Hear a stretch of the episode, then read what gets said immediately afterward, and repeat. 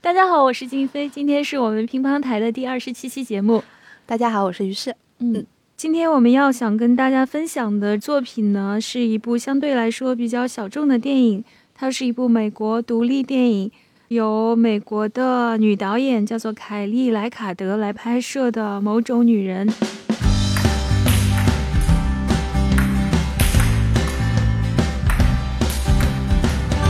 那和这部电影作品对应的一个小说呢，现在也已经有了中文版的出版作品了。它是由美国作家梅尔梅洛所写的，叫做《两全其美》。嗯，没有看过电影的听众呢，可能会不知道为什么我们会选择这样的一个小众的作品来看。难道我们不是经常这样吗？好，这个已经变成乒乓台的一个特色了，是吧？专门挑一些没有人知道的作品来讲。那么这个作品引起我的关注，主要还是因为我对导演比较感兴趣。也是因为在去年年底的时候，法国呢有一本比较权威的电影杂志，叫做《电影手册》，它呢排了一个自己的年度片单，其中这个 Top Ten 啊，就是头十名的第一名就是这位导演凯利·雷卡德，而入选的这部影片呢叫做《低头牛》。嗯，对，所以我关注凯利·雷卡德已经有一段时间了，我是从他比较早期的时候就挺喜欢他拍的电影的。是的，嗯，那么所以最近又看了这部《某种女人》，嗯，觉得非常好看，所以就在这里特地的把它挑出来分享给大家。那这个影片的故事呢，是由三部不同的短片的故事来凑成的。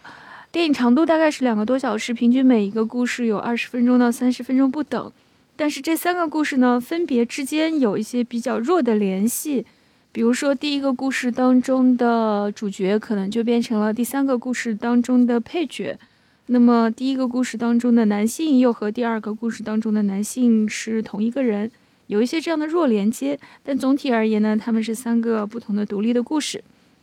嗯，你就打算一直摁下去吗？嗯， 这个影片呢，它是二零一六年拍摄的，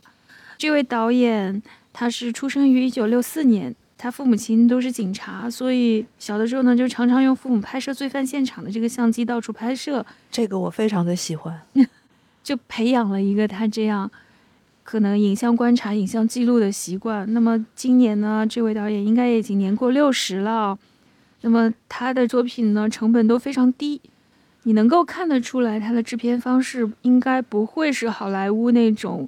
工业咬合非常紧密，然后对大家压力很大的这样的一种制片方式。可是呢，我很喜欢他的一个原因是，他的故事往往情感都非常丰沛，而他对人物的描绘和对故事的把握呢，都很清晰、很准确。像我刚才说到的，二零二一年电影手册的年度十佳，她不仅仅是名列榜首的导演，而且是唯一的一位女性导演。好，说回这个《某种女人》这个故事啊，第一个故事是说，由劳拉·贝恩扮演的女律师陷入了一场很荒诞的这样的一个信任危机，而且也经历了一个，嗯，我觉得是在电影史上非常少看到的非常温和的人质劫持事件。对的，嗯，第二个故事呢，则是和凯莉多次合作的另外一个女演员，叫做米歇尔·威廉姆斯。这个好莱坞女演员，她演的一位相对来说比较强势的家庭中的女主人，执着于啊要去做成一个看上去好像不太那么光彩的生意，来完成她重新造房子这样心愿的一个故事。那第三个故事呢，是讲述的由一个牧场女孩儿，然后她暗恋了一个夜校女老师的故事。嗯，这就是这个影片这三个故事的主要更改。嗯，于是老师要不要来跟我们聊一下这本《两全其美》当中和这个电影故事一一对应中间的那个短片？嗯，好的。其实呢，就是雷卡德的《某种女人》这个电影呢，嗯第三个片段所讲述的这个故事，完全是取材于《两全其美》当中的第一篇，叫做《贝斯特维斯》。嗯首先来说一下呢，这本书叫《两全其美》，它的英文是 Both ways is the only way I want it。如果是直译的话呢，其实它说的就是鱼与熊掌不可兼得，但是我唯一想要的就是鱼和熊掌都能兼得。嗯，在这本小说当中呢，一共有十一篇短篇，好，作者的原名呢，其实应该是读成 Miley。嗯嗯，应该翻成麦粒可能会比较准确一点。这位作家是跟我们是同一代人，是一九七二年出生的。他在美国的蒙大拿州长大，所以呢，他的小说当中的很多的背景、呃风景啦，还有人物关系以及这种生活的方式，都是非常的蒙大拿的。他一九九四年的时候在哈佛拿到了学士学位，嗯然后又拿了一个 MFA，、所以呢，是一个非常标准的，就是走职业写作道路的这么一位作家。嗯因为就是在他的所有的短篇小说当中，可以看出他是经受过训练的那些写作者。嗯他的很多的短篇小说并非取材于他个人的生活经验，所以他的小说可以驾驭很多的题材和人物。你会发现，不管是时间还是呃城市背景，还是人物的背景，时间线上跳跃也很大，各色各样的人等都有。我提个问题啊，好的，就是你说的这个写作的课程，是不是指的是那些大学里面有一些创意写作课程啊？所以这一类训练的目标就是说要把你训练成一个任何题材都能写的那种职业写手。嗯，就是换句话来说，就是你在写作技巧方面可能会比较的纯熟。创意写作班的这种教法，还有一个结果就是说，它可以比较顺利的进入文坛。嗯他在二零零一年的时候拿到了一个巴黎评论的小说奖。二零零三年的时候呢，就是以他的第一个短篇小说集《Half in Love》获得了笔会奖。嗯嗯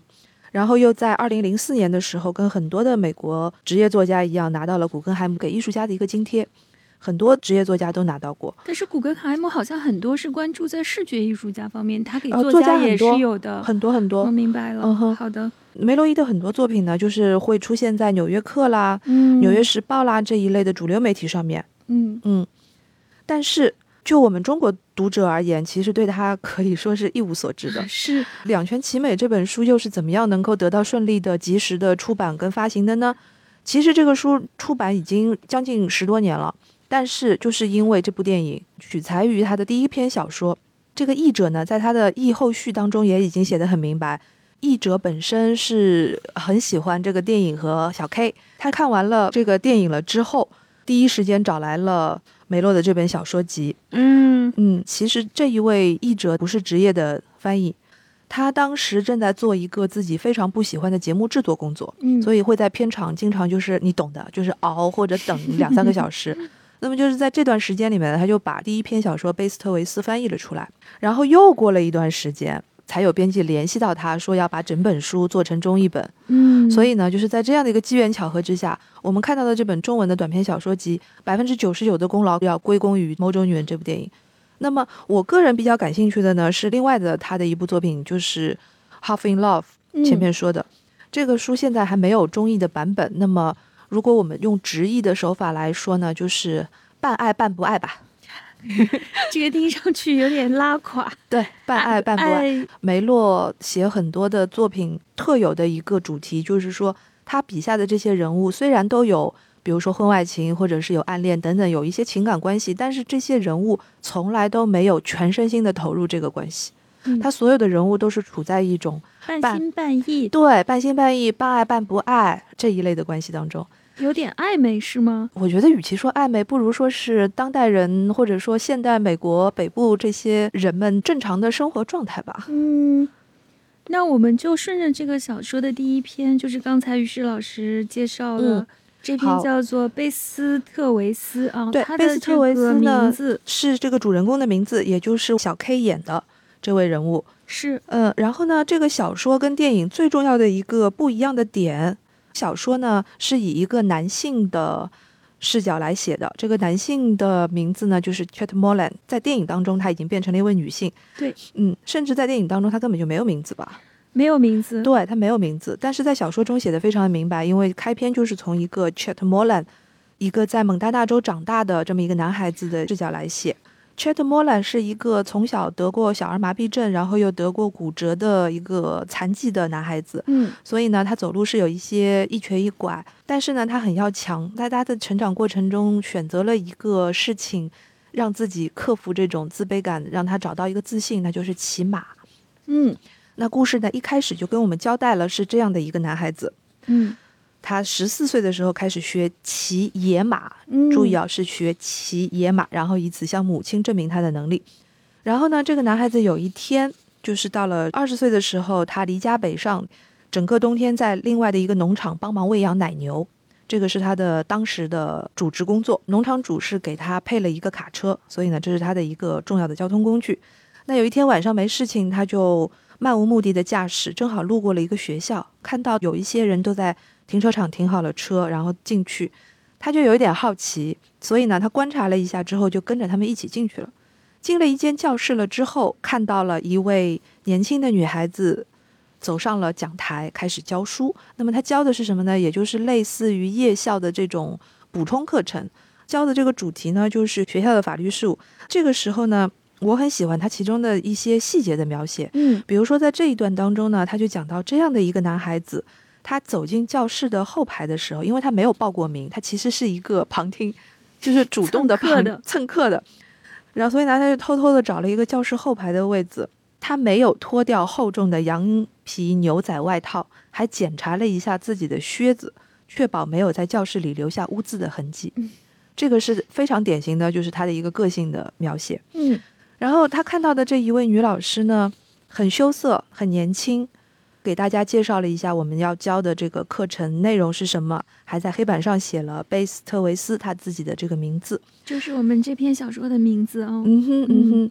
然后课到九点钟上完了之后呢，别的人都走了，但是这位二十岁的男孩子还坐在那边，他其实就是对这位女老师感兴趣了。是的，他想走近他。那么他是怎么走近他的呢？老师很明白的就问他：“你注册这门课程了吗？”回答：“没有，女士，我只是看到人们往里走。” 老师又问：“你对学校法律感兴趣吗？”男孩子想了想说：“我今晚才开始有兴趣的。”就是就是他们就是这样开始了对话。然后女老师呢很着急走，又看了看自己的手表，就问他说：“我附近哪里有吃的？”那这个男孩子就很热心的带他去还在营业的咖啡店。嗯然后吃了一点东西。这一段呢，又有一个非常经典的一个描写，在电影当中是完全保留下来的，就是女老师贝斯呢点了一个汉堡加薯条，但是呢她没吃完，对，对，然后呢他们俩就闲聊了一下，说你可以一起吃，嗯但是这个男孩子没有吃，哪怕自己很饿，他都没有伸手去拿那一半三明治。所以这个也是另外一个对人物的描写啊。是的，第一个他很紧张，很羞怯。嗯，他们一星期要上两次课。然后呢，在第第一次的对话当中，男孩子就知道了，这位女老师竟然要开车九个半小时是，才能够从自己的律师事务所，也就是他自己生活的那个小城，到他们这个农场的所在的小镇教教这个夜课。那这个女孩子为什么要做这么荒唐的事情呢？嗯因为呢，很多美国的学生都会用学生贷款去读大学，所以呢，这个女孩子还在还贷的阶段，她要打很多的工，她要挣钱，她看到有这个夜校的工作，她就去应聘了。然后看到这个教书的地点呢，也模模糊糊的觉得就在附近，结果没想到人家正式给她 offer 的时候，她才发现，原来要开车整整一个晚上才能够到那个地方。但是她嗯接下了这个工作，这个也很，也很能说明这个女孩子的某一种个性吧。嗯在小说一开始，我们就知道了这个女孩子的困境，也知道了这个男孩子是一个有残疾的、有羞怯的，也从来没有谈过恋爱的这么一个处男。而且他还身有残疾。他也真有残疾，他想接近这个女老师，是，嗯，他为此决定以后每一节课都要来。在等待的那些时间当中，他就觉得日子变得开始难熬了。嗯，所以故事呢就往下发展，他们一共见了三次，是，到了第三次的时候呢，这个男孩子没有选择开车去学校，而是选择了骑马，因为他觉得对一月的天气来说，今天晚上很暖和，天空也很晴朗，而且呢，潜意识当中他也觉得，如果他坐在卡车里面的话呢，两个人的关系可能会比较紧张，所以他故意选择了骑马。那在这里呢，就是有一个我很喜欢的小对话，很能说明这个作家的某一种个性。嗯我们前面都在说这个作家是经过很多培训，但其实他本性当中有一些很可爱的，就是属于作者的这种特性。嗯，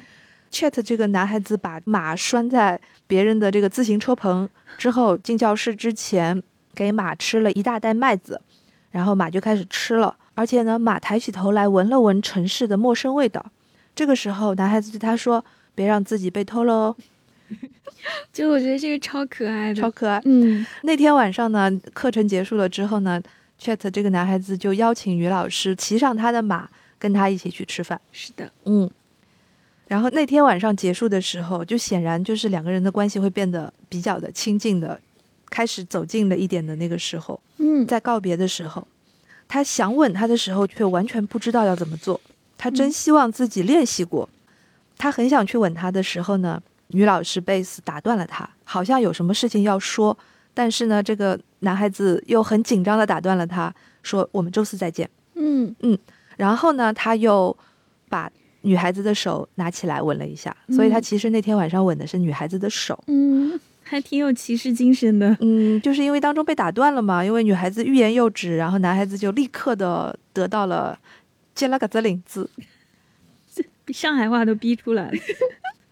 好，好，继然后续呢，他本来就是很期待周四再见了嘛，结果周四晚上他不再玩这个牛仔的把戏，开车去上课的时候，发现贝斯已经不来上课了。是的，然后代课老师呢是一个本镇的律师，而且是一个离了婚的男老师，男离了婚的男老师，这他 落很，差有点大对的，他很很直截了当的告诉大家，因为我现在离了婚，所以比较有时间。但是 但是对切特来说是多么大的打击。，对，所以呢，切特压根儿就嗯没有听完这个课，因为他本身对课就不感兴趣。是，的，所以他当晚就把汽车的油加满了之后，就开始开车了。他就像贝斯一样，一口气开了九个半小时，一直开到天亮，开到了贝斯所在的那个小城，是而且千辛万苦的透过好几个律师行，这个就是写着写着律师事务所之之类的标牌的地方，嗯找，到了贝斯所在的那个律所的地址。嗯嗯，他去找贝斯的那天早上，正好是所有的人上班的那个时段。是的，他就在停车场，浑身牛仔的一个打扮，开着一辆破破的农场的卡车，引起了停车场的两个人的注意。嗯一，个呢就是贝斯，贝斯肯定很奇怪，嗯，贝斯也相当的惊讶。但是同时呢，另外一个也是去上班的，显然也是他的同事，是一位男士。这个男士就很警觉的看了看 Chet，又用很保护性的眼光看了看贝斯，然后什么也嗯没说就进去了。在这么一个跟农场男孩子极其不搭调的环境当中，两个人做了最后的一次对话，谁也没有说出什么过分的话，但是两个人其实心里都清楚，应该以后也不会再见面了。是的，所以呢，小说的结尾就是 Chet 回到了自己的农场，而且嗯把写有贝斯地址的那张纸揉起来扔掉了。嗯，小说就这样结束了。是的，嗯嗯，随着于是老师的讲述啊，等于说我又把它重温了一遍，嗯，但是在我的脑海当中出现的好像就都是电影画电影的面画面了。嗯，我觉得这个经验非常有意思。不管我们是先读小说再看电影，还是先看电影再读小说，有的时候我们会把两个东西的情节完全搞混，是会混起来的，是吗？对的。虽然电影做了一个非常重大的改动，把 Chet 的男孩子改对成了一个女孩子，对而且是一个没有残疾的、健康的女士女女生女孩子，嗯但是呢，在他们骑马了之后告别即将要吻不吻的那个对场景，我其实是混淆起来了。是的，我看电影的时候已经不记得他们到底吻了没有，然后看书的时候又觉得他们好像是吻过的。这个也非常有趣。照道理来说，你是完全不会搞错的，因为连性别都不一样嘛。对。呀、但是结果这个故事给你的印象就是说啊，两个文本居然融合起来了。嗯，好像非常的确切。我觉得一方面也是说明说，哎，这个电影的改编很准确的抓到了这个小说的精髓的某一部分。对的，还有一个，因为这个电影其实有三个故事，但是其实往往就是这第三个故事最吸引人。嗯，几乎所有的观众的反馈都说，哎，这个电影看完了一段时间以后，啊、我身边有好几个看过这个电影的人，嗯，当我再次提出来说，哎，我们要不要再去谈一下这个电影，看一下这个电影？没有人记得第一个故事、第二故事讲了什么，很就有说可能，我已经忘了，对的，因为这个就是没什么情节，非常平淡。对的。但是第三个故事，所有人都记得很清楚。我不知道你的那些朋友记住的点在哪里。对我来说，就有一个很重要的点，并不是这两个人之间那种暧昧的关系，而是小 K 演的这个贝斯这个人物的设定本身。就是这个女孩子要开一整夜的车去上一个两小时的课，然后 你是再因为他开的九工个作半太小时的苦车吗再回去上班，这件事情所代表的那种荒唐和辛苦嗯，和茫然，那个其实是一个很年轻的状态，电影当中帮他稍微减轻了一个这个负这点好负八担，个小，时是吧？四 个小时，砍半了好吗？就但是也要四个半小时。小 K 演的这个角色在电影中的状态就是一直在抱怨这件事，对呀、小说中也是，他嗯、从头到尾只 care 这一件事，而且非常的疲惫。他完全没有在听对方在说什么，对方对他的那种 crush、那种依恋、那种心动，嗯，他都没有余力再去关心了。是的他就是一直沉浸在他自己的世界当中，碎碎念说：“我太苦了，我每天要开这么久的车。”对的，就是在在小说上里这面，个如果班是九个半小时的话，就更嗯夸张了。就哪怕就是在咖啡馆里面点吃的的时候，他都要吩咐服务员以最快的速度上来，对的，他就说你全上，一下子全嗯上，他要因算为时间。是的，但是另外一个呢，我觉得这个故事比较动人的地方啊，如果说这个故事一定要有一个主角的话，其实小 K 是配角，嗯哼，真正的主角是切特小说中描写的这个切特莫兰。嗯，那电影没名字吧，我们就把它叫叫女版的 Chat。女版的切的。嗯，虽然性别改掉了，但是有一个设定反而保留下来了。这个呢角色，他母亲有四分之三的夏安族血统，嗯然后哼父亲是个顽固的爱尔兰人。嗯哼，他是一个有着印第安人血统的混血儿。电影选角的时候有在尊重这一点啊，他找了一对个同样是有一半印第安血统的女孩子来演，是的，嗯，但是其他的设定就拿掉了。我在想，就因为这个故事，我们很明显可以把它放在一个 LGBT 的框架里面去讨论嘛，嗯，有没有这我层意我我思？表示怀疑，可能 Sorry 很多人会认为把一个男主角改成女主角的一个用意是要体现一个 LGBT 的背景，但是我恰恰不是这样想的。嗯，嗯，是，我也一开始觉得是这样的，因为你纵观就是凯莉所有的电影吧，嗯哼，他虽然很多人都愿意把这个女性主义的标签往他的作品身上面套嘛，对，但他有一种超然的东西，就是是的，超过了这种对性别的界定、讨论、针对、分化，他有一种就是说更加关照性的对全局的东西吧。首先有一点就是，嗯，从他的镜头语言，你就可以看出，这位导演他不是一种喊口号和标语式的那种激进的女权主义者。他的故事都蛮温柔的，是的，他的嗯本性是一个温柔和内敛的，跟梅洛这位作者他在写小说的时候的一个内敛跟沉静是非常吻合的。所以我们能够比较一致的地方就是觉得。这个故事把性别改掉了，是个很妙的改变。哼，嗯，而且它不会特别的让你觉得说，哎，怎么改成了一个同性恋的故事？嗯，反而好像更贴近原来这个故事的内是核的了。这个是故事吧的，那我们就来说一说这个故事的内核，且不说是男是女，嗯这个故事的内核你认为是什么呢？我第一遍看，我就觉得说这是一个非常可爱的暗恋的故事，谁还没有过这种 类似的故事呢？当时我有一个朋友过来跟我一起看，看完了以后我们俩就去吃饭了，然后他在饭桌上就跟我说一模一样，他说我有一筐这样的故事。我跟我喜欢的人一起去吃饭，然后点了一桌子全是我喜欢吃的菜，结果我一口都吃不下。嗯他说我非常能够理解，在这个电影当中嗯，哼那个女孩子一脸宠溺的看着小 K 的那个表情，痴痴呆呆的。然后对方说，要么我剩下的这半个汉堡给你吃吧，他动都不敢动的那种心情，他说他是能够体会的。嗯哼嗯哼，然后第二个，这个故事我觉得他讲了这个男孩子的生存的一个状态。嗯，有一些是这个小说当中没有在描写，但是因为电影就是非常非常的画面性，嗯哼，你一定要把它的这个农场拍出来，对是什么样的农场呀？大不大呀？然后农场里面有几匹马呀？嗯有什么狗子呀？有什么干草啊？然后当他去不断的去重复的拍这些枯燥的农场生活的时候呢，电影其实呈现了一种反而，他不是孤独啊，就是说小说中你会觉得说，嗯，切特这个男孩子他一个人照料一个农场，他有点焦虑。他在想说，哎，是他的生活有一部分还是要靠他父母接济的，嗯嗯，然后他晚上有点无聊，所以他开个车出去瞎转悠。但是电影当中一而再、再而三的去拍出来他的这种独居生活的时候，我觉得凯莉还是有非常呃细致的地方，体现了这种独居生活，它充实，对它充实，它充满了生活本身的乐趣。就是可劳是作本身的那种节奏，已经让他的生活挺充实了。对，很充实，而且充满了小的趣味和独居的那种自足。可是主人公自己身在其中，却完全不觉得，他但只是觉得自己有所哎缺失。充实跟孤独并不矛盾呐、嗯就是在我看来，这个故事就是电影里面的这个女孩子，她其实还是孤独的，只不过就是说她在照料动物的这些过程当中，能够体现出它的一些性格。生活本身也是很有节奏感的。你会发现她很有好感的这个女老师，因为在电影当中，她最后没有拉起她的手亲一下嘛，对不对？你要说暗恋也可以，但是在我的解读上面，就是两个女孩子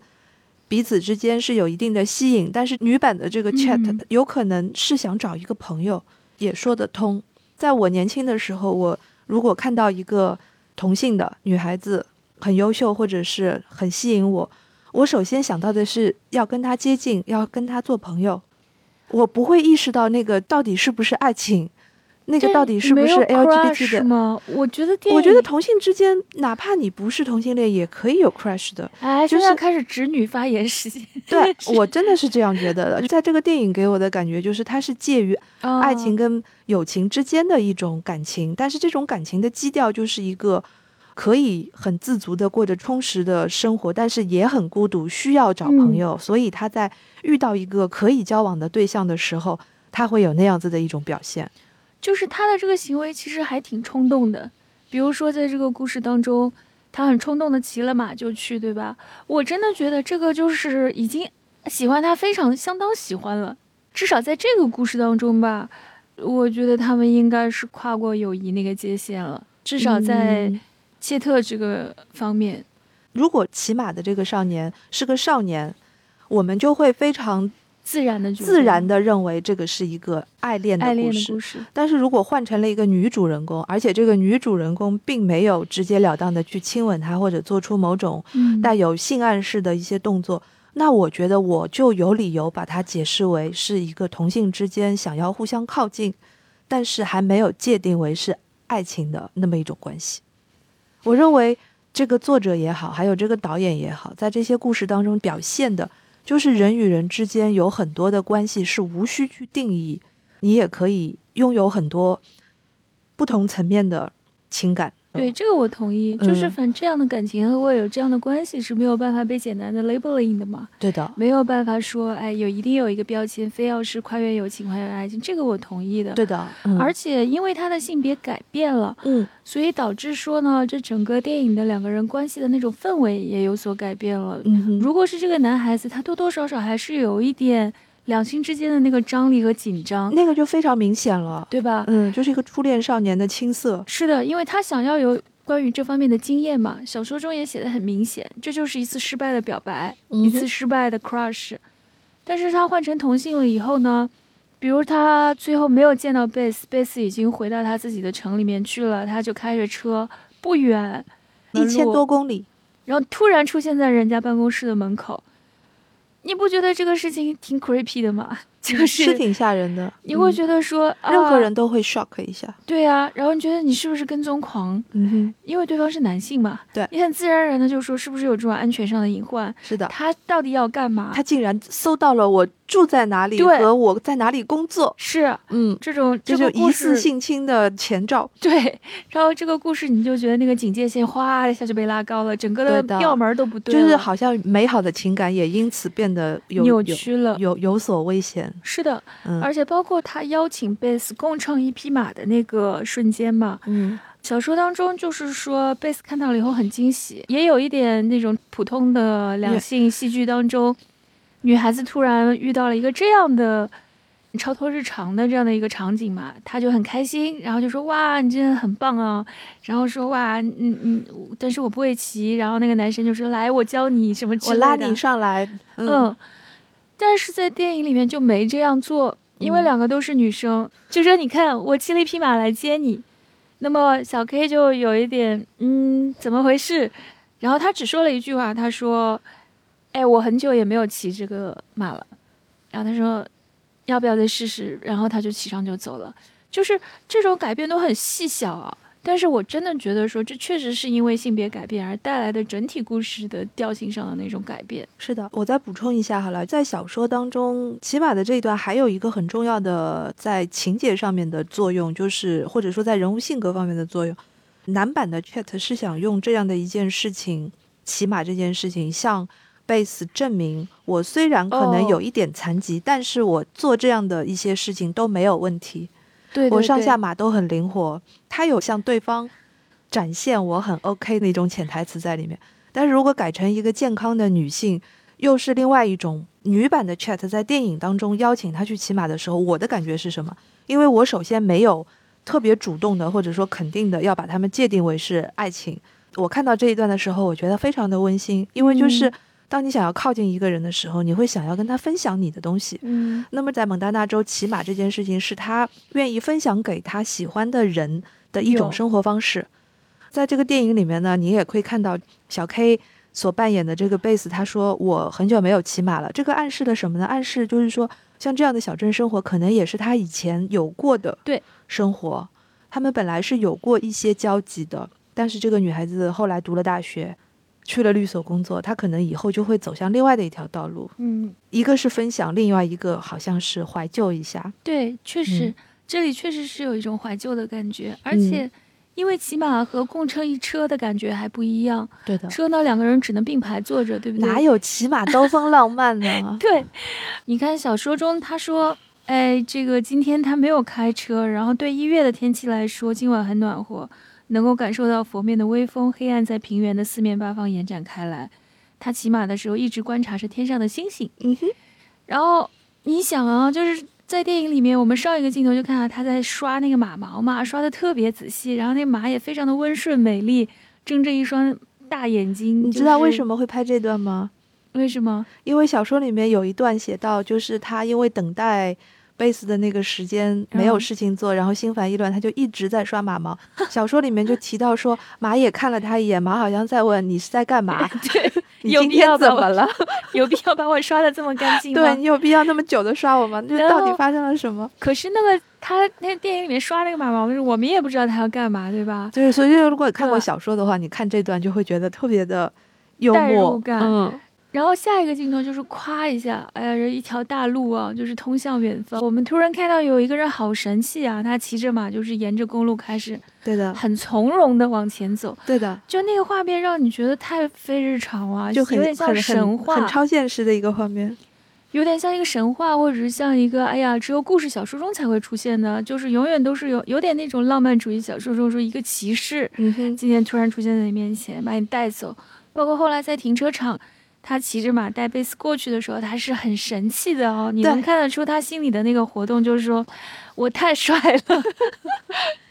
所以那天晚上，我觉得贝斯其实是感受到了他的这份好意，心意，嗯，但是他又有点觉得难以接受，就有点我该怎么应对这个人对我的这份心意呢？肯定的啊，正常人嗯都会有这样的一个心态啊。他稍微有一点意识到了说，啊，这个事儿好像不太妙，他好像是真的对我很上心，嗯哼，所以他那一天其实是吃饭的时候已经有一点拘束和紧张了，他就最后说，你看你能不能把我送回我的车那里去？ 所以他又骑着马把他带回去了。这就是一方已经决定说我要采取行动了，另外一方反而是觉得说啊，现在就是结束这段关。按照小说的设定的话，那个嗯时间点，贝斯应该已经知道他以后不会来了，但是是他的没说，是的，他是没有的在那个时间点说，是这个也很很微妙。是的，很微妙。电影其实是比较难以传达这种心理上的微妙的一种媒没错介。没错，我们看到画面呢，只是看画面，画面能够传达出来的寓意，如果不经过一些训练，或者是不经过一些解读，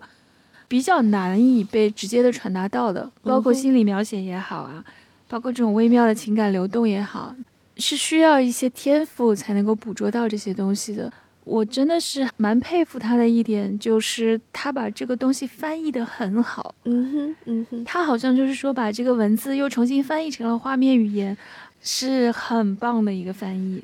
呃，我们从小说文本分析完了这个电影的第三个 part 的之后，要不要来讨论一个问题？就是既然静飞老师你这么喜欢这部电影，你是如何解读前面两个故事的？跟是第三个故事之间的必然的存在的联系是什么呢？有点牵强，说实在的，嗯，这三个故事如果串在一起的话，第一个故事的戏剧性最强，有是人质，有法律，有那哎个警察，没错，它也出现了一些常见的，比如说我们会发现说，哦，这个冲突已经很激烈了，或者说这个事情的危机程度已经很高了，因为有一个人持枪挟持了一个人质，而你现在要去应对一个这样的危机，但是你去看第一个 故事，你不觉得很好笑吗？就世界上有这么不像样的劫匪吗？你先把这个故事跟大家说一下。好好好，第一个故事是说劳拉·登演的这个女律师一开始呢，就处在一个偷情的场景当中。我中们午偷情，对我们大概对她的生活状况略知一二，能够窥视出来。嗯，然后呢，她就去处理她的客户了。客户呢是一个已经花了相当长的时间来纠缠的一个劳务纠纷案，她怎么也没有办法说服这位嗯中年的男性去接受她的这个你要不到赔偿这件事，对，嗯那他没有办法。这个客户在纠缠完他了以后呢，就要求说：“哎，我一定要你带我去见另外一位律师。嗯哼，”他又在一个没有办法的情况下，两个人必须要同乘一辆车，就去了那个地方。结果没有想到，那位男性的律师呢，听完对他们所有的陈述以后，只说了一句话说你要不到的，：“你别想了，你要不到的。对的”，然后他的客户听完了，愣了一下，说：“好吧。”起身就走了，对所以女律师就非常的诧异，说：“我花了八个月的时间来说服他，说服接受这件事情，对你只花了一句话就解决了。如果你是一定要说有性别批判的含义的话，那这个太桥段明显算了。对吧？那第一这个桥第段一个算故，事其实是最明显的，对，嗯，它的冲突啊，它的寓意啊，它的指向性都比较明确。嗯在回去的路上，在停车场发生了一些小小的冲突，使得他这位男性的客户不得不和他一起坐车走很长的路嗯回去。在这个小小的车内呢，这位男性就不停的抱怨，不停的自诉身世之苦，最后就哭起来了。 对的，这是一个相当让人尴尬的场景哈。嗯，一个本身看上去是比较男子气的，然后也比较不愿意让自己的男性尊严受损的人，在这样的一个空间里面哭起来了。然后劳拉·邓恩就安抚了他一下，也训斥了他一下，最后两个人就回去了。这个嗯故事的前半段大概就到这里，对，后面的剧情呢突然急转直下，是。他在晚上接到了一个电话，警察局打电话过来说，你的客户挟持了人质哦，他点名一定要见你。嗯，他没有办法，只能去处理这个危急的事情。嗯，到了现场以后，警察给他穿上了防弹衣，说你要小心，里面的人很危险，他有枪，枪还上了膛，他还挟持了一个大个子。然后我们就看到这个这个女律师一脸无奈的走了进去，她从心底觉得这个人是干不出什么穷凶极恶的事情的，所以进去了以后，我们可能就看到了迄今为止电影史上最拉垮的一场劫匪戏，即使非常有友好，非常友好，整个气氛就跟拉家常一样稀松平常。是的，他把好莱坞戏剧所积淀起来的那种惯例全部都消解掉了。对的，这个女性进去了以后，她就说：“嘿，她说是我，你不要紧张。”然后发现呢，劫匪和被劫持的人也非常的友好，在嗯，那里说：“嗯，你要不要给我松个绑啊？我现在在这里也坐了很久 了。因为都是一个镇子上的嘛，抬头对啊不见低头见”，对，相当的相熟嘛。嗯，那么这位男性聊了两句以后，就说：“你能不能把那个法庭上面他们是怎么说我的那个档案找出来，然后读嗯给我听？”所以其实他还是要在这里寻找一种他受伤的自尊心的补偿。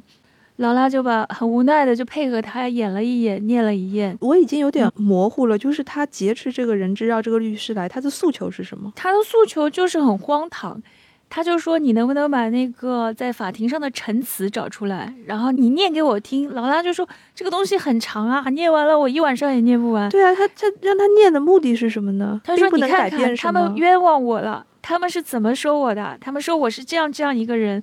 太可恶了，非常的孩子气，嗯然后非常的让人就很无奈，对你好像只能 babysitting 他，嗯哼，就是这样的一个男性，他脆弱到了连这件事情都没有办法消化的地步，嗯哼，就像过家家一样。”这位男性就把他挟持的这个大个子放走了，然后是个自保己安对是个保安，嗯把他的枪放下，提了一个非常荒唐的要求，说：“哎，你假装你被枪顶着到前面去告诉警察，然后呢，我趁这个机会我就从后门溜走。”劳拉就说：“你不觉得警察也会在后门布置兵力吗？” 然后果不其然，他就被抓了。嗯，那第一个故事就结束了。当然，这个故事最后的最后啊，就这三个故事全部演完了以后，每一个故事还分别有一个自己小小的收尾。那在这个故事的收尾当中呢，就是这个男性其实也已经对自己所做的事情接受了，并释怀了。劳拉就去监狱里面去探监，还给他带了奶昔对对和对对对炸鸡之类的东西。嗯两个人像老朋友一样坐下来聊了一聊，因为至少对这个男人来讲，这个女律师是看到了他别人没看到的那一面嘛，就是他脆弱的那一面。对，的，超级大熟人，在心理上面，他们其实已经变得很亲密了对。的，嗯否则他不会说劫持了人质以后指名要女律师来，嗯，他已经把她当成了一个可依赖的对象嘛。对的，嗯，就非常的有趣。我觉得有一点嘲讽，说这个男权世界里面对的，受这个观念毒害的人，他其实底子下面是很可笑的，或者说是很脆弱的。所以，如果是从女性角度的意味上讲的话，第一个故事是最明显的，嗯因为她这个律所里面的一个女律师碰到了这么一个男客户，男性当事人，然后发生了这么一个桥段。女律师还直截了当的说出了那句话是：“如果我是一个男律师，事情就不会这样了。”没错，就是第一个故事里面的职场上面，或者说是法律领域里面的这个男女权利失衡，和现实生活当中的男性跟女性的情感力的这个失衡，就做了一个很好的对应。是的。嗯所以第一个故事相对来说情节比较明确，嗯哼，然后也比较好懂，大家都看明白了，是但是大家都不记得，因为没有任何冲突的对情节，因为也不算是特别精彩。就是这种类型的故事的话，包括这个女律师偷情的场景也拍得非常的乏味，还挺过谱的。就非常的乏味。嗯嗯一开始那个镜头就是有个镜子嘛，然后中对间隔开跟啊，嗯，对的，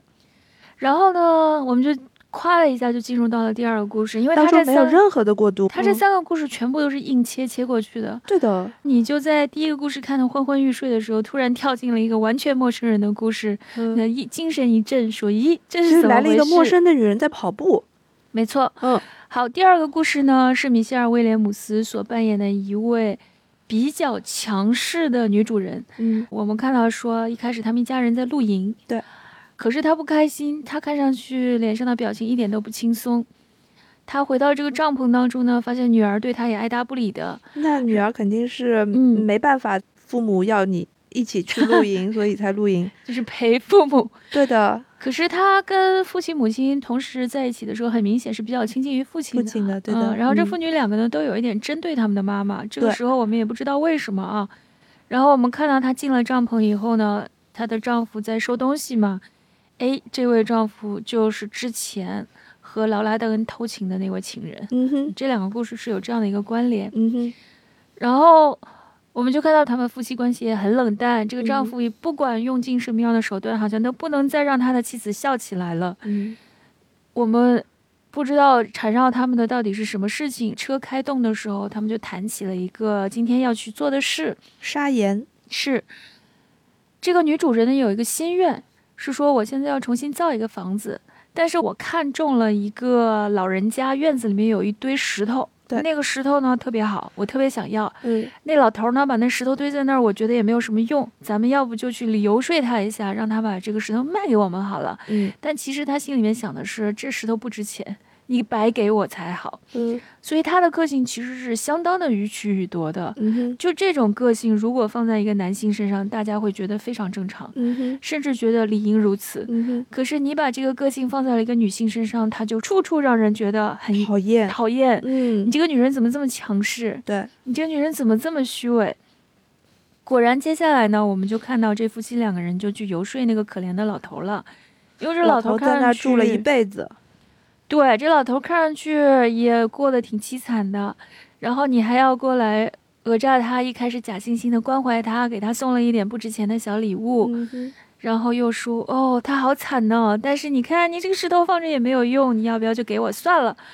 然后丈夫呢就在这个整个的对话过程中一直扮演着一种老好人的角色，他本来是应该帮着老婆说话的，但是嗯没想到老婆说完了之后呢，他会补一刀。这个补一刀的意思就是，老婆说你不如把这个石头给我吧，他会说我们会付一点钱的。是的，然后他哦就是永远都是在扮演一个好人，然后但是如这果个好人恰恰就是针对这个太太的。是的，嗯，一个唱红脸，一个唱白脸嘛。所以也确实有这样一句非常明显的台词，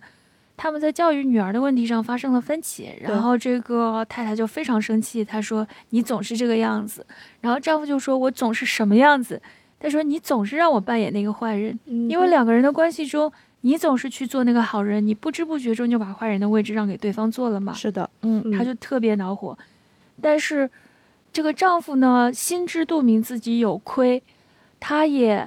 挺害怕这个妻子的，他也会跟女儿说：“他说我们应该对你妈妈好一点啊。这个女时儿候我们就不得不联想到他曾经是”出轨的那出个事轨的儿，那一那个事情。然后女儿就说：“我们为什么要迁就妈妈？我觉得妈妈就很讨厌嘛，个性这么强势。”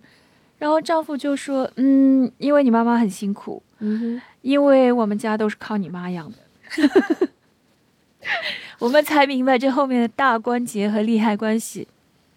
而且这个故事后来就是米歇尔真的得到了那堆石头，嗯哼，他没有再在乎，就是他不太像我们惯常意义上理解的充满了同情心的、愿意退让的那种女性。她就是得到了她想要的，她很开心。即便如此啊，这个故事中还有一个情节，我觉得就放的很有趣。嗯其实不是情节，而是一个镜头，是即便她是这么强势的一个女性，她还是要给全家人供应食物。就是她在外面的烤炉上烤好了东西，然后毕恭毕敬的端进来，做的很漂亮，一个一个的三明治。给这个帐篷里每一个人，每一个人都视为理所当然，伸手就从那个上面拿了东西，咔嚓咔嚓就开始吃了，并没有人在在乎他所做的这些工作的。嗯，这个我当时好像注意到，嗯，因为这镜头拍了不是无缘无故拍的，这个解读还蛮有意思的，我他当既时没有这样想过。他既要承担一个这个家庭当中女性的职务，嗯嗯同时他又承担了那个养家人的角色。嗯哼，但是他在承担这个角色的时候，他同时得不到一个好的评价，对他被大家讨厌了。嗯而这种情况，我觉得在男性那一边是不可能发生的，嗯哼，就是这样。 《两全其美》这本书当中有十一个短篇故事，其中呢有一篇是叫《两步舞》，这个故事也非常的简单，而且是在一个很呃封闭的一个空间里面发生的，就是两女一男之间发生的一个故事。这个人物关系也相当的老套，就是 嗯啊一个老婆邀请了她的女朋友来吐槽说她的丈夫肯定有外遇了，然后呢我自己也怀孕了，现在该怎么办？但是呢，她吐槽的这个对象恰恰就是她丈夫出轨的对象，其中有一方是在不停的袒露自己的心声，嗯另外一个是在不停的掩饰自己的心声，嗯，对吧？这个还蛮有趣的，对她不能讲我已经知道你老公出轨的对象是而谁，且还是还是我，我也不能讲说啊，原来他还没有告诉你我们已经在一起了。 嗯，然后知道了太太怀孕了之后，情人也不能够做更多的表态，嗯等等等等，就是一方在不停的往外吐，嗯另一方不断的往里咽，嗯苦水就在往肚子里咽。两个女人之间是这样的关系，但是她们彼此都没有伤害。嗯第三个，这是个男人的角色出现的时候呢，男人是打了一个电话给嗯老婆，不知道说什么事儿，然后嗯老婆就跟他说谁谁谁在这儿。嗯 Naomi 就跟丈夫说，Alice 现在在这儿，嗯，我在跟她聊天，这个是我们的 ghost time。这个老公浑身都还冒着汗，因为在健身房，然后立刻了杀回 了家。哦，他是 literally 在冒着汗，我以为他 Literally 冒出了一身冷汗，对，他是 literally，他是冒着一身臭汗从健身房回来，但是呢，看到情人跟太太都在面前，而且呢，情人已经暗示他，情人甚至很直白的说了一句话，说你要不要就说了，啊，情人，都已经这样说了，但是这个男人在那个时候选择了什么都不说，哈哈，而且这个男人就跟他的太太一起跳起了他们生活中经常会有的两步舞，嗯，因为这个太太之前就说过，就是我们之间发生什么问题的时候，通常都是能够跳跳舞就解决了。嗯，就好好像什么事都没发生一样。跳了这个舞啊对，吧，而且他们两个人就投入的开始那边跳舞的时候呢，情人默默的就退出了。嗯这个小说的结尾也非常的妙，这个情人出门了之后，就到了这个男人的车里面，到男人的车，不是到他自己的车，嗯因为他知道这个男人是不会锁车的。就嗯他们在一个小镇上面，他们是门也不锁，车也不锁的。他就到了他的这个情人的车里面，非常疲惫，然后就把他的座椅放下去，躺下去睡了。就没了吗？他就开始了等待，就没了。诶，看这个小说的时候呢，我其实想到了电影里面的那两个嗯故事。前两个故事里面的两个女人，其实虽然就是没有说她们是认识的，但是我就在在想，如果她们是认识的，就可以再衍生出第四个故对，事，就可，以拍两部舞了。这是个不错的电影提案，唉，哎，所以你看，就是最简单的人物关系，像这个梅洛，为什么他的短篇小说在美国还是挺嗯受好评的？里面有一个原因之一，我觉得就是他采取了一种现代读者非常能够领悟的写法，题材也好，写法也好，很好读，而且大家也都读得懂。里面也不是那么的空洞，还有嗯一些特别漂亮的比喻，嗯还有一些类似于刚才我们说的人跟马之间那种可爱的对白、嗯聪明的嗯对白。嗯他的小说虽然现在就只有一本中译本，但是如果嗯他以后有新的中文译本出来的时候，还是可以小小的关注一下。这样分析下来的话，从第一个故事到第二个故事，等于是把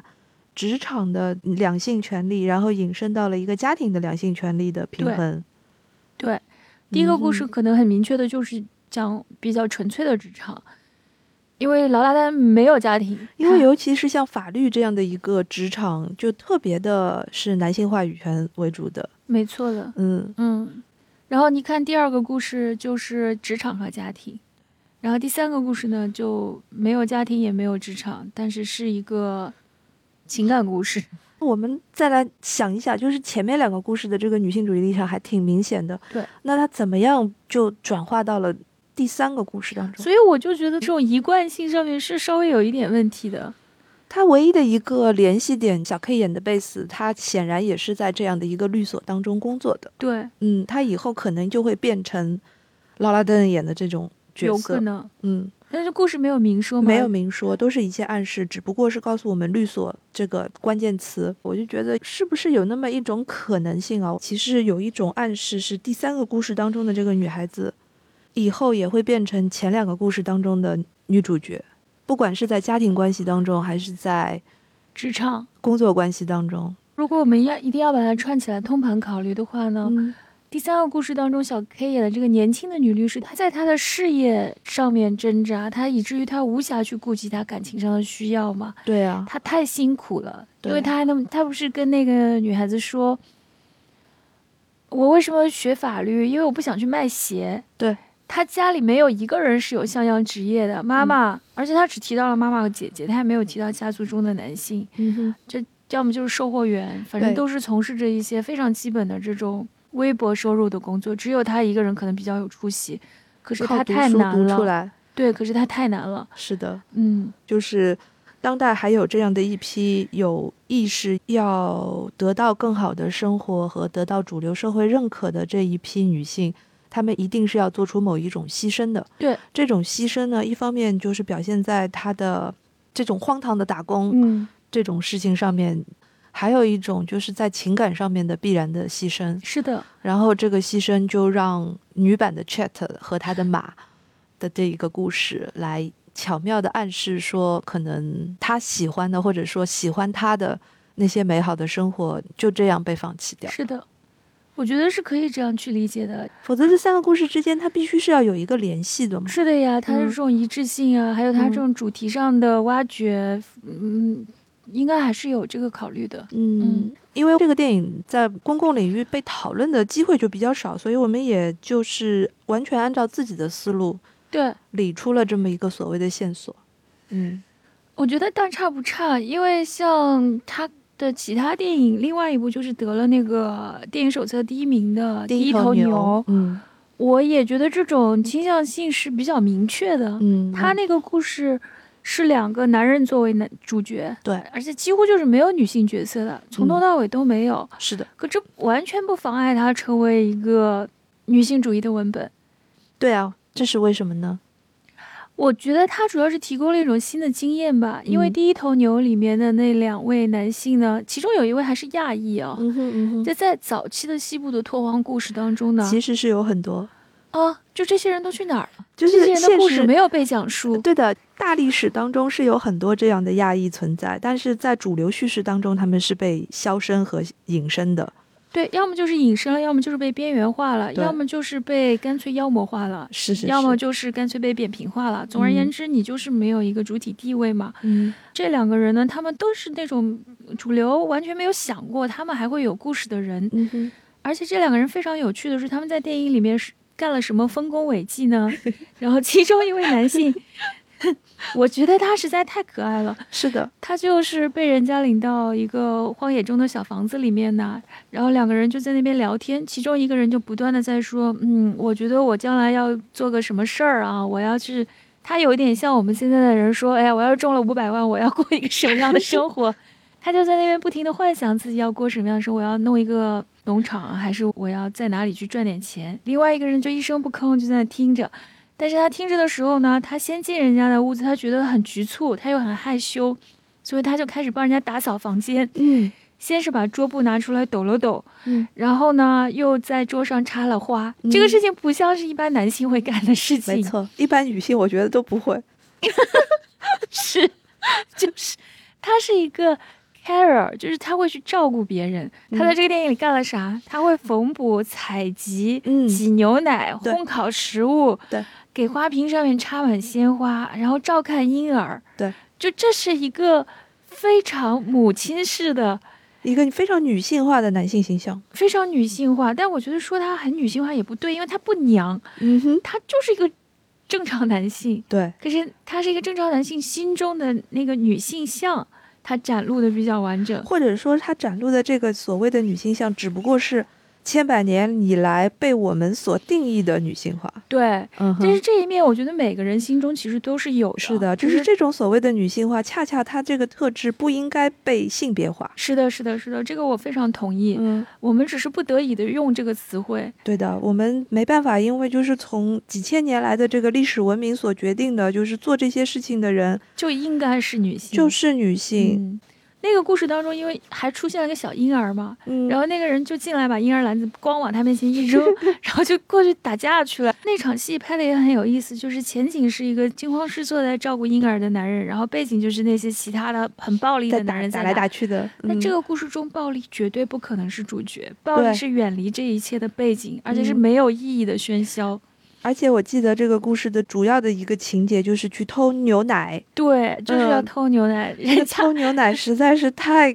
太可搞笑爱了对对你跟大家说一下他是怎么偷牛奶的，因为他要做那甜种品，嗯而且这种甜品其实是有一种可以把人带回儿童时代和那种巨大的乡愁，又唤起那种嗯乡愁的感觉。所以他们那个甜点后来经营的很成功嘛，对，就是上至长官，下至贩夫就走是放在一卒个市集上面卖，顷刻就会被卖光的。卖光那种不高管是级。不管是有钱的老爷还是嗯没钱的，都会被这个香味吸引而来，是，然后嗯吃了一口就很感动，说我对想起了我的家乡， 就很日本动漫里面《中华小当家》某一个段落。不是这样的， 不要听于适老师瞎解释，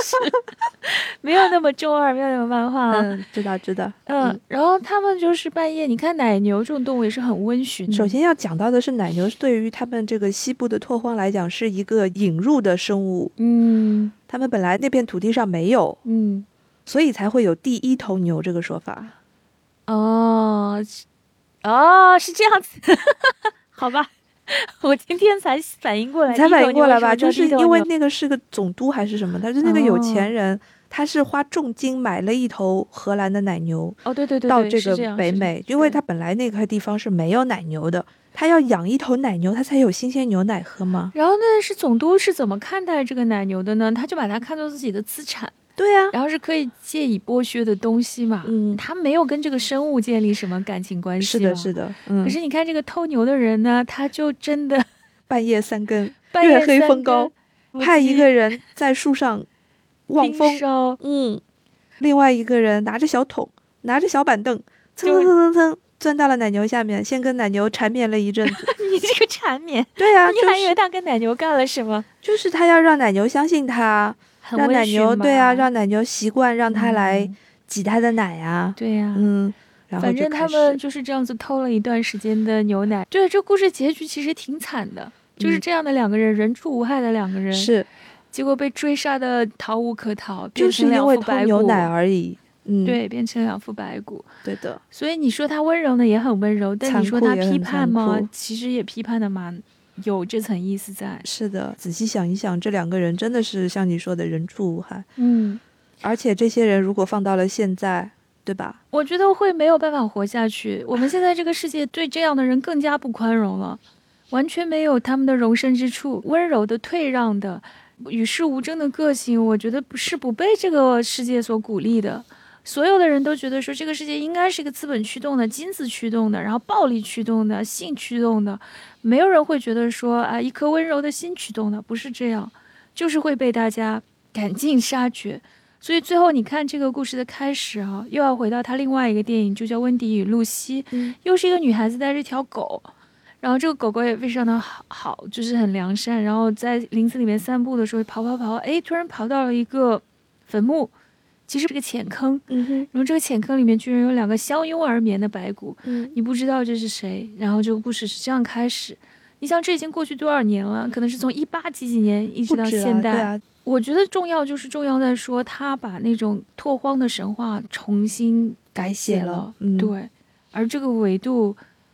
怎么不重要呢？为什么嗯不重要？是由谁来定义的呢？这重个要拓不重要荒，拓荒的故事在我们的嗯历史上，通常都是由第一男性主导，第二是刚才你说的，嗯，会把这些温柔的东西斩尽杀绝的那一些男性所主导。他们的然后叙，事里面就是官山飞渡这样的，然后嗯充满了冲突的、抢夺地盘的、抢嗯夺女性的，嗯，你杀我，我杀你的，对的，很 cowboy、很牛仔气概的、嗯哼，那种嗯哼，那种叙事。是的，当然这种叙事我也不是说它是错的，但是它是唯一的，是。这就很糟糕。所以我们回回过来说到，就是凯莉·雷查德她的。女女性主性义主义立的这个场立场，其嗯实并不一定说她一定要表现女性的生活，没错，我觉得这也是它特别和高明的地方吧。而且她的女性主义的立场并不是必须依赖于描写女性的生活和状态。嗯，第二，也是不仅仅是会限于两性关系上面。对，嗯，因为如果这样的话就太窄了，太窄了。而且你觉得说只有女性自己在那边自说自对话，对对对对，你完全就是把男性排除在外，我觉得这不是真正的女性主义。没错。嗯，这是一种非常狭隘的理解。啊而且就是我们在我们说女性主义的这个东西的时候，现在有一种倾向，第一是女性主义应该是打倒男性，应该是厌男，嗯，但恰恰这个是跟厌女没有任何差别的一种是的，低级的表现。真正的女性主义，它到最后应该是一个平权，而且是你要用一种新的眼光或者说新的定义方式去看待历史啦，看没待错，看待思想啦这些曾经被男性所定义的东西，是的。这个才是女性主义未来的方向。而且我觉得这个也是女性主义真正的价值所在。对的，对我们为这个已经被荼毒的很深的世界，我们还能提供什么新的眼光、新的经验、新的嗯价值？而这些长期被压抑的价值，所以我就很嗯反感，就是有一种解读的方式，嗯比如说看第一头牛，然后大家嗯看到两个男性是这样的一个关系，就会把它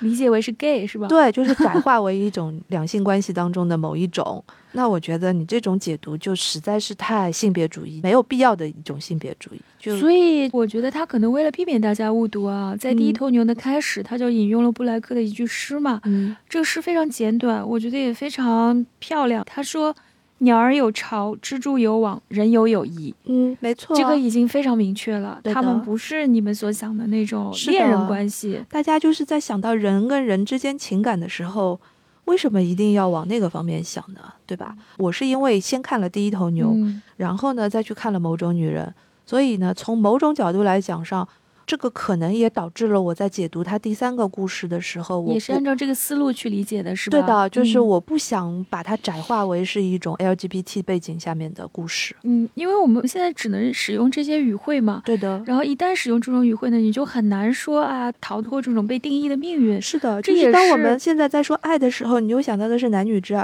当我们会想到性别主义的时候，想到的是一个性别为主的一个，就是这个定语在前面。但是实际上，这些难道不是都应该往后退？然后你首先会记得这是一个人和另一个人。没错，我非常非常赞同。而嗯我其实开始意识到这些事情的时候呢，还是在我留学的时候。比如说有一些法法国的电影、欧洲的嗯电影，他们其实很早的时候就开始讨论这种更加流动性的，或者说更加轻巧的人和人之间的关系了。你嗯看他们的故事，你不会特别觉得说这这必须是有一个男性和一个女性的故事，而是这种人和人的关系实在是充满了各种各样的可能性。对的，嗯，所以我就想到，就是梅洛不是之前还有一本小说叫《Half in Love》嘛，嗯半爱半不爱。嗯，半信半疑，或者说是也模棱两可，就是那样的一种人际关系，可能在某种程度上变成了他写作的一个对象，就是一个主题。这个主题和写作方式也在某种程度上吸引了像雷卡德这样的创作者。嗯，嗯，那好，那就进入到我们的推荐环节。我要推荐的电影已经大篇幅的在本期节目中讲过了， 我好像找不到能够和雷查德对标的另外一种电影，所以我只能推荐一部还是他拍的电影。那他的影片呢，我大概看了四五部，像《问题与露西》啊，还有《往昔欢年》呐，能够看得进去的人可能会非常的感动，也会非常的喜欢。但是对不是很能够欣赏这种小情节的平淡如水的电影内容的观众来说，是有一些门槛的。嗯我还是推荐那个电影手册推荐的第一名，就是《第一头牛》，嗯，第一头牛真的很好看。对吧？嗯，某种角度来讲，其实第一头牛它在完整度上面要比某种女人要更高一点，因为你看他早期拍《温迪与露西》的时候，那几乎就是个半纪录片的感觉。嗯哼嗯哼嗯，在很多地方是非常独立电影的样子，不管是影像啊，还是制作啊，都有一点粗。嗯哼，但到第一头牛的时候，明明显这个制作的品质就大幅上升。对的。是，发生了什么？他找到了更大的有制钱片了吧方向，就是制作公司变大了，然后制作质量变高了。嗯，一切都是金钱带来没错的，好惨。 好，那我今天来推荐一本稍微开一下脑洞的书，因为我们推荐的这个两全其美这位作家梅洛，他是蒙大拿州这个背景，嗯我看他的小说的时候，经常会有一些旷野和山区、森林，里面有很多的人物可能都会有打猎嗯、开枪这一类的这种故事。我就给大家推荐一本加拿大的作家阿利斯泰尔·麦克劳德，嗯，这位作家在中国的知名度也是相当相当的低的。但是呢，我给大家推荐的这本跟这个《两全其美》一样，都是短篇小说，描写的都是一些在荒野的拓荒状态下面的男男女女。那书名呢是叫做《当鸟儿带来太阳》。嗯我看第一篇的时候是相当震惊的，嗯就是我没有想到可以用这么简练的词句，这么精准的描写，写出了跟我们的城市生活完全不一样的人的生活，但是他们有很复杂的和很微妙的心理的状态。当鸟儿带来太阳，嗯听上去像一个诗集的名字。是的，它这个嗯非常有抒情性，它的文字非常的优美。这个书其实也不新了，它是一九八六年的时候的一本短篇小说集，但是它是在前年了